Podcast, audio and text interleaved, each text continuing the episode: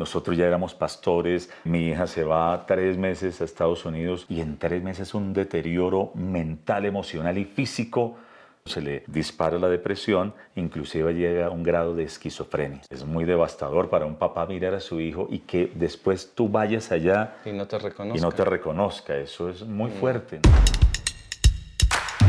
Darío González es un hombre de barro. Cuando el aguijón de la depresión se infiltra en el alma de una hija, ¿qué decisiones debería tomar un padre? ¿Dónde ir? ¿A quién buscar? El hombre fue formado para la creatividad, para construir y elevar la vida de los que están a su alrededor. Siendo tan humanos, son una extraordinaria creación en las manos del alfarero. Hombre de Barro, con John Varela.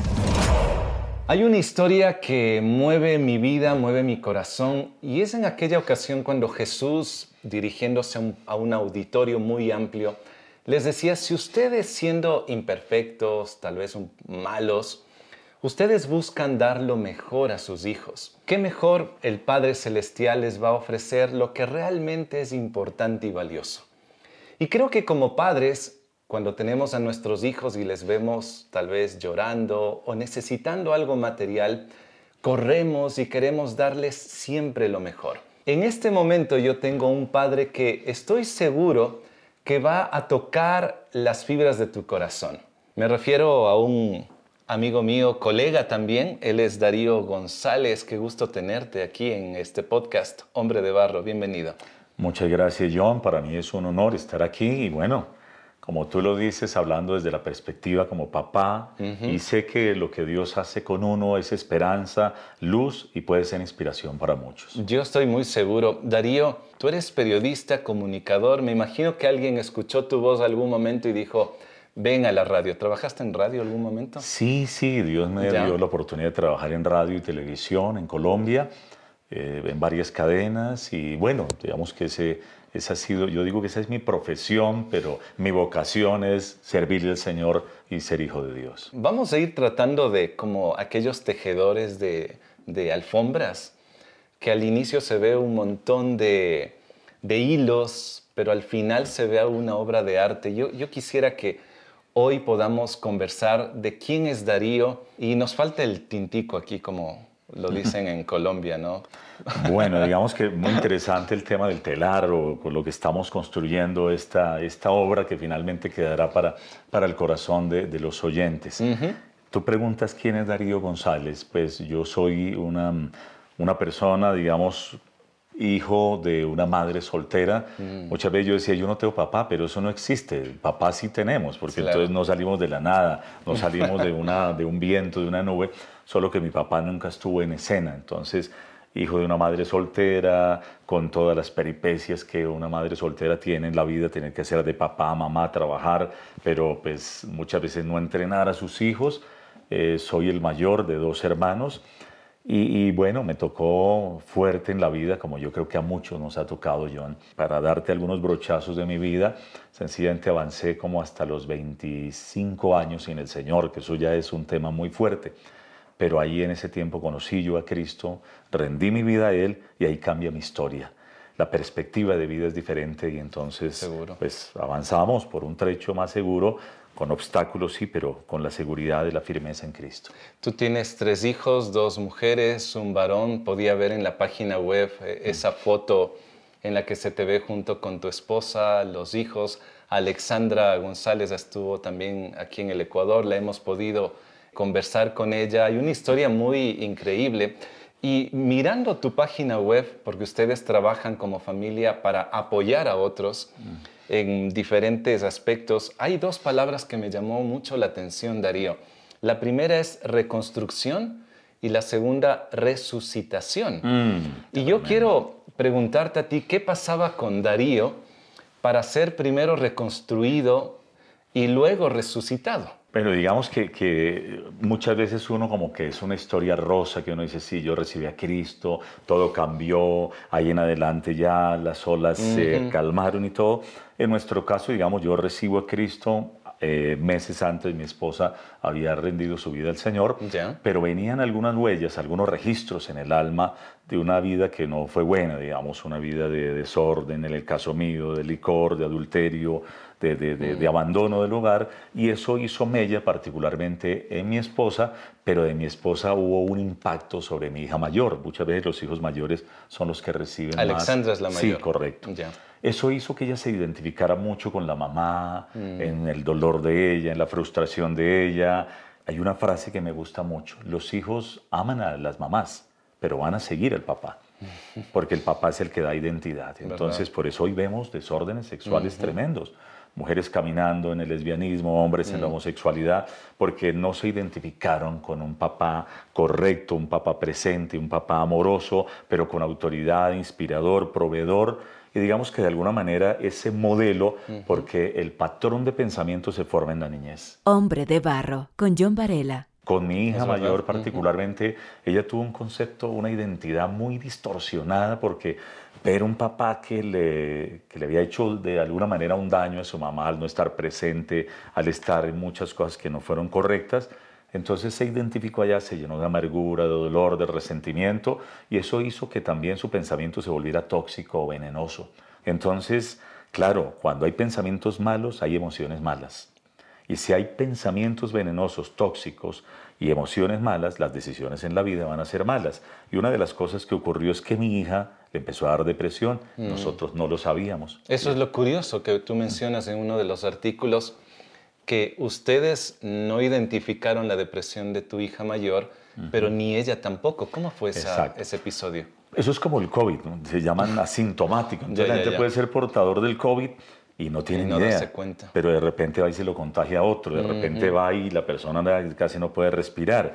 A raíz de eso surgió este libro que se llama ¿Qué hay detrás de la depresión? Pero eso fue posterior a cuando detonó esa bomba emocional porque mi hija en medio de esa agonía, ella dice lo mejor es emigrar al exterior. De pronto en otro país voy a vivir mejor, lejos de esta cultura. Como un resulta- escape. Exacto, resulta que a donde, a donde uno se va, lleva el problema. Si el problema no se resuelve en la mente, en el corazón, ese tema se va a llevar a alguna parte. Y una persona herida vive herida por siempre y va a herir a otros. Una persona amargada le va a amargar la vida a otros. El caso es que en Estados Unidos se le agudizó la, la depresión, que no sabía que la tenía, que el llanto no era simplemente llanto, sino era una niña herida que a pesar de que estaba en la adolescencia seguía doliéndose por esa situación. El caso es que en Estados Unidos se le dispara la depresión, inclusive llega a un grado de esquizofrenia. Sí. Eh, tocarme ir a mí allí al exterior a verla y que ella ya no me conozca, eso es doloroso para un padre de familia, ver a su hija allí. eh, ¿Quién eres tú? No sé, en un sanatorio, en un Mm. ¿Cómo te hospital sentiste psiquiátrico. tú? No, es terrible. Primero, ¿cómo te sientes tú como padre al escuchar esta noticia de tu hija que está a horas, a kilómetros de distancia, no está cerca como para ir de un momento al otro, ¿no? De correr y abrazarla. ¿Cómo llega esta noticia para ti? Eh, como un baldado de agua fría, es muy fuerte. Y yo creo que como la mayoría de psicólogos llaman de los problemas, lo primero es la negación. Normalmente cuando le ocurre un problema uno dice, esto no me puede pasar a mí. Nosotros ya éramos pastores con mi esposa liderando una iglesia, eh, mi hija se va tres meses a Estados Unidos, salió de una de las mejores universidades de Colombia y en tres meses un deterioro mental, emocional y físico por no dormir, por una situación fuerte de inapetencia y demás, que son dos eh, síntomas fuertes de la depresión. Es muy devastador para un papá mirar a su hijo y que después tú vayas allá Y no te reconozco. y no te reconozca. Eso es muy fuerte. Entonces, eh, yo creo, yo por eso entiendo la gente que tiene familiares con problemas de salud mental, porque esto es realmente desesperanzador cuando la persona no coordina, cuando está ido o ida. Uno dice, pero ¿cómo en este tiempo se deterioró esta persona? Entonces, lo primero es la negación, esto no me puede estar pasando a mí. Pero lo segundo que viene es como la negociación. Si yo hubiera sido mejor, no hubiera pasado esto. Si yo no lo hubiera dejado ir, no hubiera pasado esto. Eso nos ocurre a Y todos. genera culpa. Claro, entonces, no, si yo no hubiera hecho esto. Lo tercero es la aceptación de, de la, de la realidad. Aún siendo de, de Dios, uno dice, la fe no niega el problema, pero a partir de la fe se resuelve. Lo tercero es aceptación y qué vamos a hacer.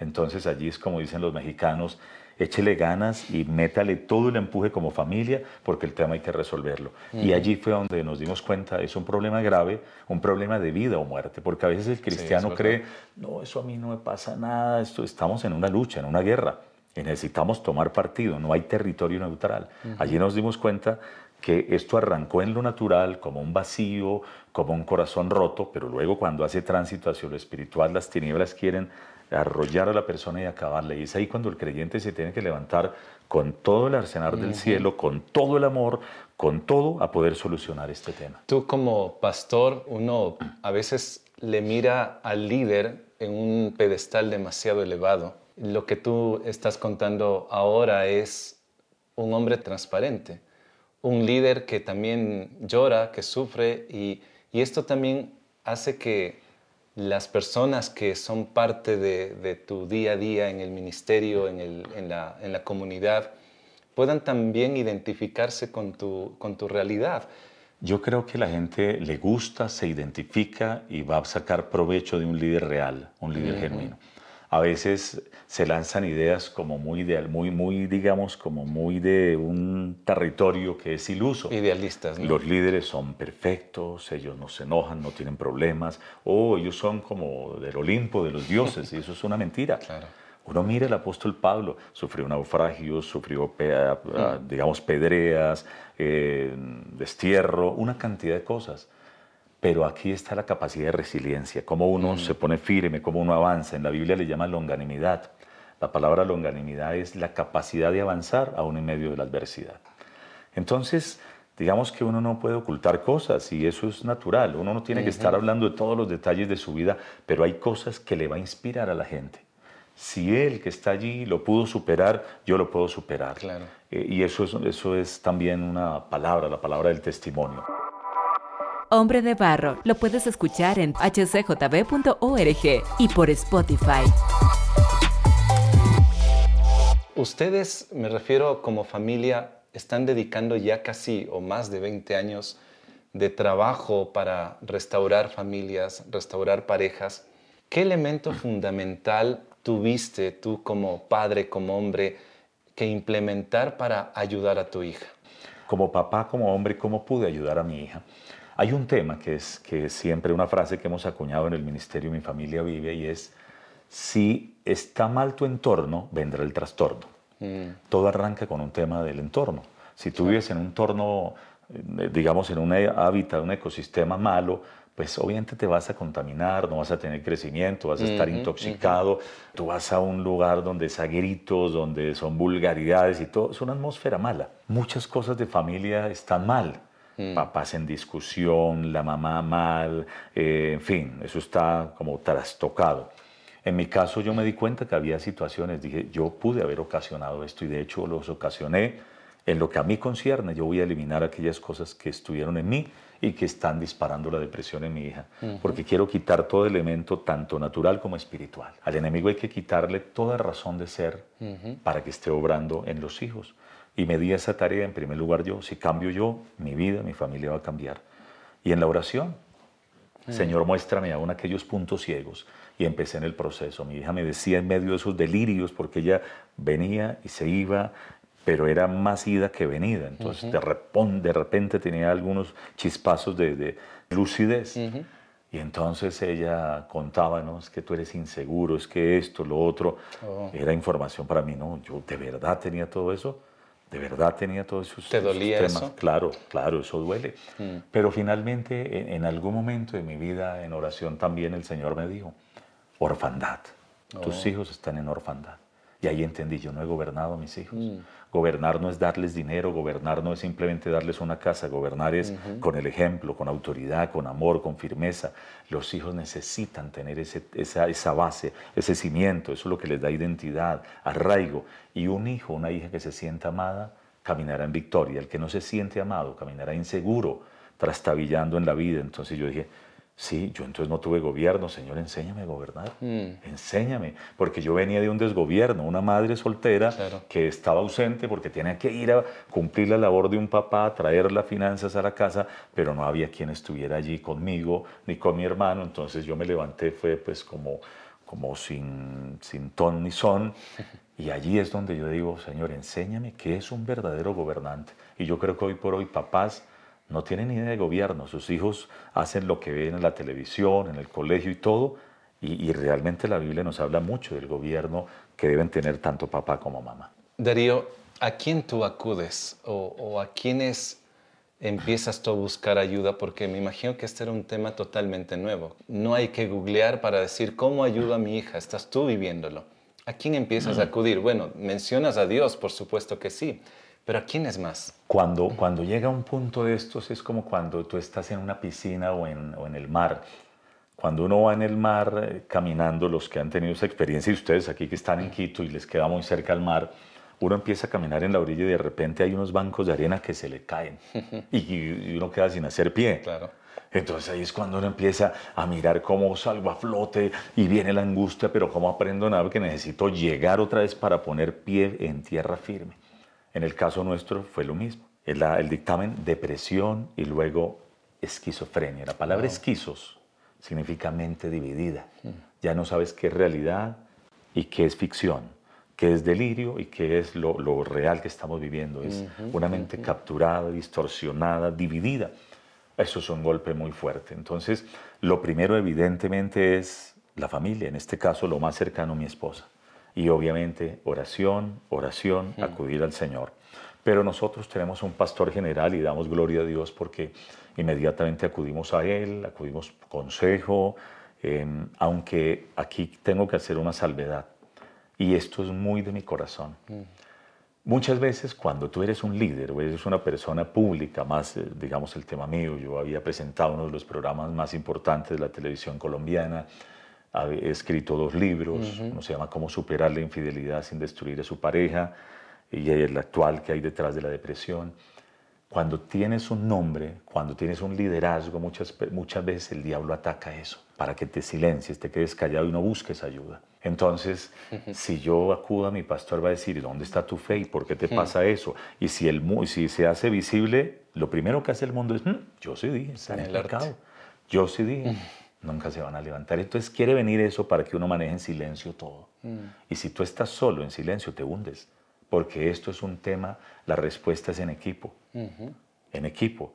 Pero digamos que cuando ya entendimos la seriedad, la gravedad y que teníamos que sumar fuerzas y socios a esta lucha por sacar a nuestra hija de la depresión y la esquizofrenia, obviamente consultamos con nuestro pastor, le dijimos, yo viajo a Estados Unidos, mi esposa queda en Colombia, mi otro hijo estaba en Estados Unidos, también fue un clave para traer a mi hija de otro estado para poder centralizar la batalla. Hablamos con él y él estuvo muy con nosotros en oración, consejo, la misma iglesia, empezamos un proceso de intercesión, pero aquí lo que menos puede pasar es el aislamiento y el trabajo solitario. Sin duda, porque uno se queda solo y sin herramientas. Hombre de barro, originalidad en sus manos. ¿Qué es lo más importante que tú le podrías decir a un papá? Has dicho bastantes eh, detalles, pero ¿qué puntualmente le podrías decir a un papá que empieza a ver de pronto una conducta diferente de su hija, de su hijo?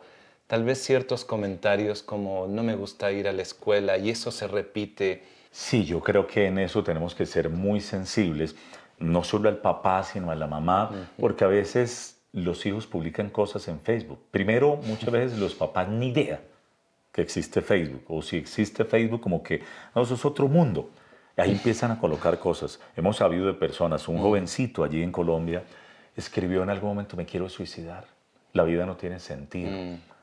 Y él dijo así como, hoy me voy a lanzar de la Torre Colpatria, que es uno de los edificios más altos. Nadie se dio cuenta. Efectivamente se lanzó del piso 22 de la Torre Colpatria. Nadie había visto en su familia este tipo de posts, este mm. tipo de publicaciones. Los niños, los grandes. Una persona cuando empieza a hablar, dice la Biblia, de la abundancia del corazón, habla la boca. Se ha llenado tanto de negativismo, de mm. decepción, de frustración, de rechazo, porque finalmente eh, el, 11, el 11 de septiembre se celebra el Día Mundial de la Prevención contra el Suicidio. Viene básicamente porque la gente dice, yo soy un problema, no hay esperanza, no hay salidas. Entonces, eso es una mentira, porque todos tenemos dificultades, todos tenemos retos y desafíos, pero la persona se ahoga en una tormenta, en un vaso de agua, dice yo de esta no salgo, esto es terrible, solo me pasa a mí.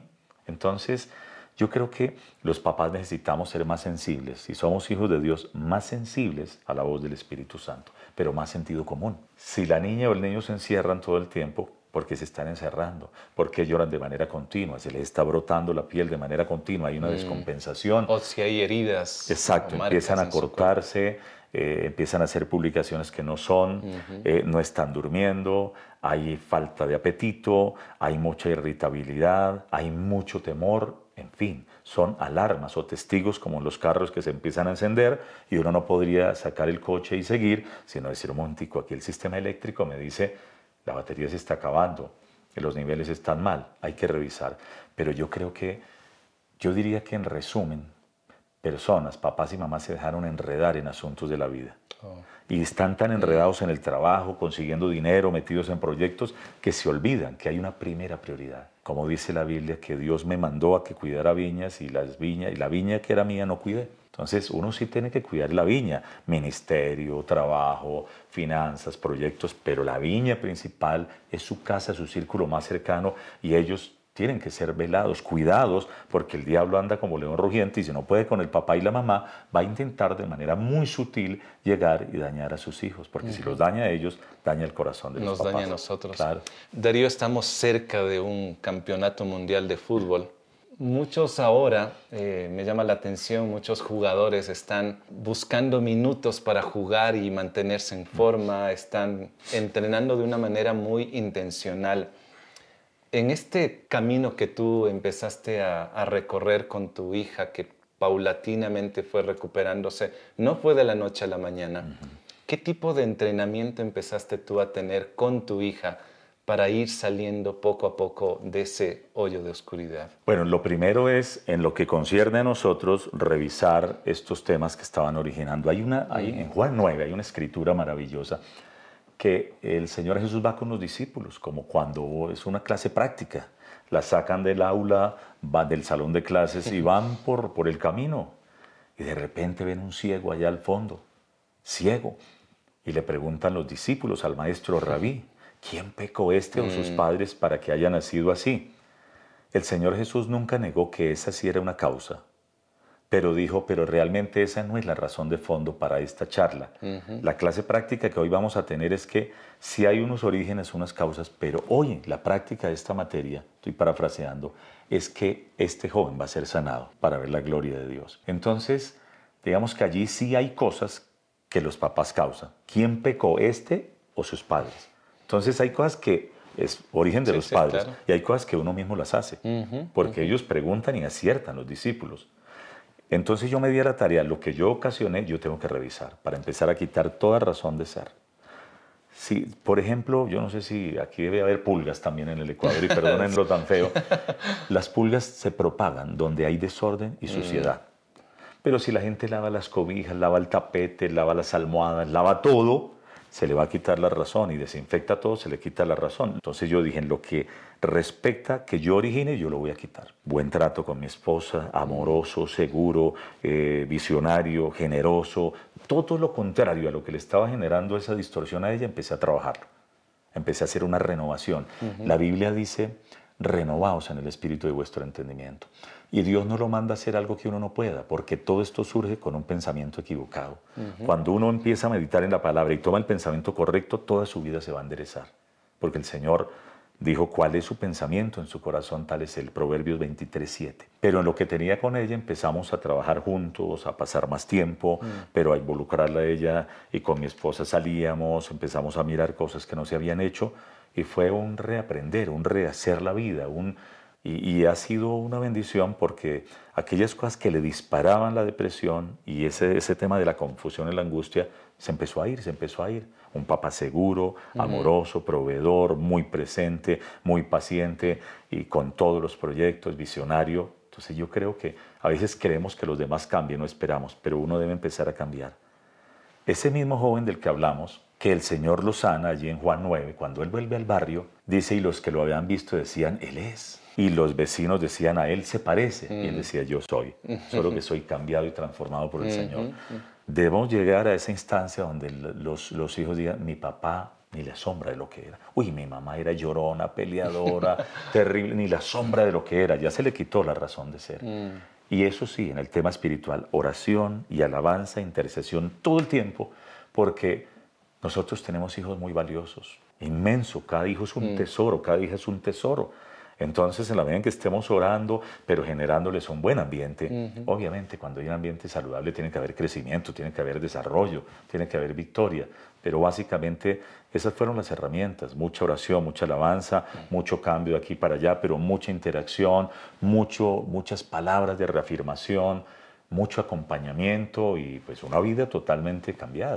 Darío, me, me, gusta mucho lo que mencionas. Obviamente el contarlo es muy distinto a vivirlo porque han pasado muchos años eh, para, para llegar a este punto con tu hija Alexandra, pero eso ha sido parte de, de un aprendizaje para todos.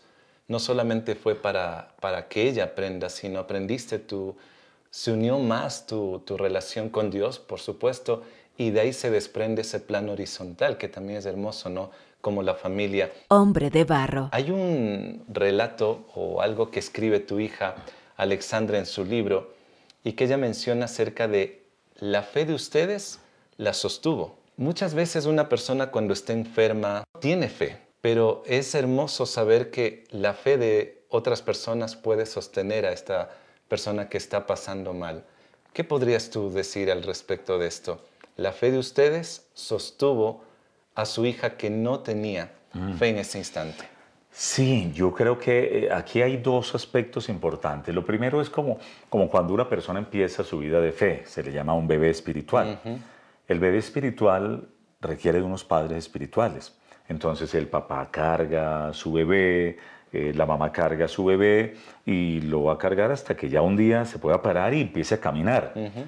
Cuando alguien se convierte, eh, uno ora por las personas, uno las cuida, uno las disipula, está intercediendo, las está inspirando y nuestra fe les va a servir a ellos. Así es. Va a llegar un punto en que nuestra fe ya no les sirve, porque ellos tienen que madurar y crecer. Pero en el caso, digamos, de una persona depresiva, una persona con temas mentales, un hombre como Rick Renner, que es un tremendo hombre de Dios, decía, si el enemigo captura tu mente, tendrá el control de tu vida cuando una persona ha cedido terreno por muchas razones, pensamiento equivocado, no tramitó bien la ofensa, no hay enojo, hay perdón, hay confusión, es que eso, un pensamiento tóxico le va a intoxicar todos los sistemas del cuerpo y le va a generar hasta problemas eh, físicos. Claro.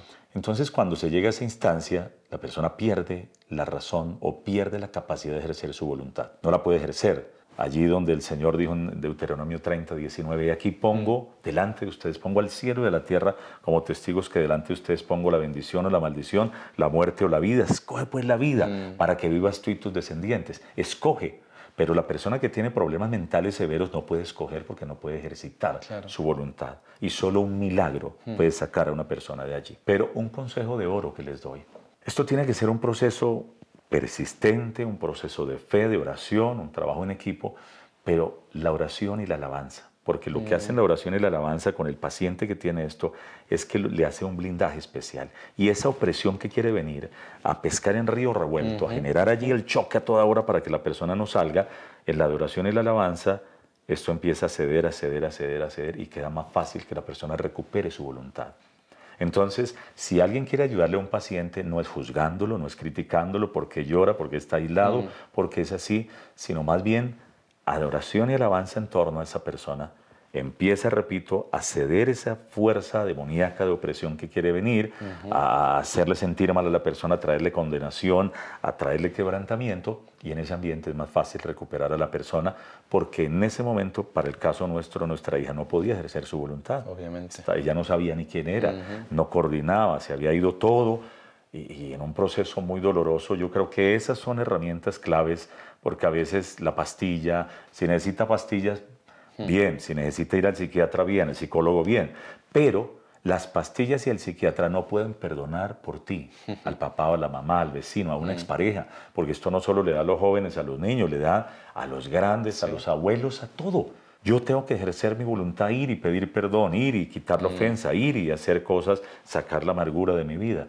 Pero inicialmente la fe de uno es la que está ejerciéndose para que Dios haga un milagro, porque la persona por sí misma no puede salir. Si pudieran salir, no habría pabellones psiquiátricos repletos en este momento de personas. Darío, antes de terminar, he preparado una sorpresa, no yo, sino alguien a quien te admira mucho. Honro a mi padre, dice Alexandra, tu hija, a quien le debo tanto y a quien amo con todo mi corazón. Él peleó por mí y me devolvió a la vida. No sería la persona que soy sin el Padre que tengo, un hombre lleno de amor, de Dios y fe. Doy gracias a Dios por este Padre tan valiente, amoroso y abnegado. Mm. Las palabras de tu hija que recibió el amor, el apoyo que tanto lo necesitaba. Eh, Darío, quería terminar con esto porque hay esperanza. Mm. Primero, me, conmueve profundamente. no, es, yo creo que esto es un tema donde uno aterriza realmente mm. porque el amor es vitamina. Entonces, hoy tenemos una relación hermosa con mi hija Alexandra. Qué lindo. Eh, hablamos con franqueza, hay honra, hay amor.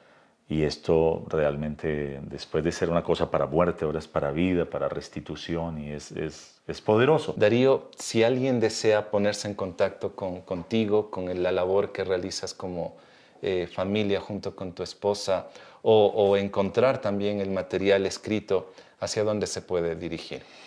El correo es ministerio mi familia vive arroba gmail.com. Ministerio mi familia vive arroba gmail.com o si no, hotmail.com y este es el libro, se llama ¿Qué hay detrás de la depresión? Allí hablamos, esto que, acabamos de hablar con John está en resumen en este libro y cómo eh, salir a nivel de mm. trabajo en equipo y cómo mirar que la luz siempre será más grande que cualquier tiniebla que quiera enredar y dañar las familias. Darío, quiero agradecerte por estar aquí en este podcast, Hombre de Barro. Que Dios te bendiga. Antes de terminar, quiero quedarme con una idea central. Para sacar a una hija de la depresión necesito evaluar mi propia vida y hacer los ajustes necesarios. Si no sabes por dónde empezar, ¿qué te parece iniciar una conversación con Dios? Así también, busca consejo y rodéate de gente que agregue valor a tu vida. Este episodio es el número 65 y se titula Un aguijón llamado depresión. Lo puedes volver a escuchar y también te invito para que lo puedas compartir con otros a través de nuestra página web hcjb.org y en plataformas como SoundCloud, Apple y Spotify. Mi nombre es John Varela y si necesitas contactarme, hazlo a través de Instagram o Facebook. La próxima semana tendré a otro hombre de barro. Hasta pronto. Hombre de barro con John Varela. Hombre de Barro es una producción de HCJB.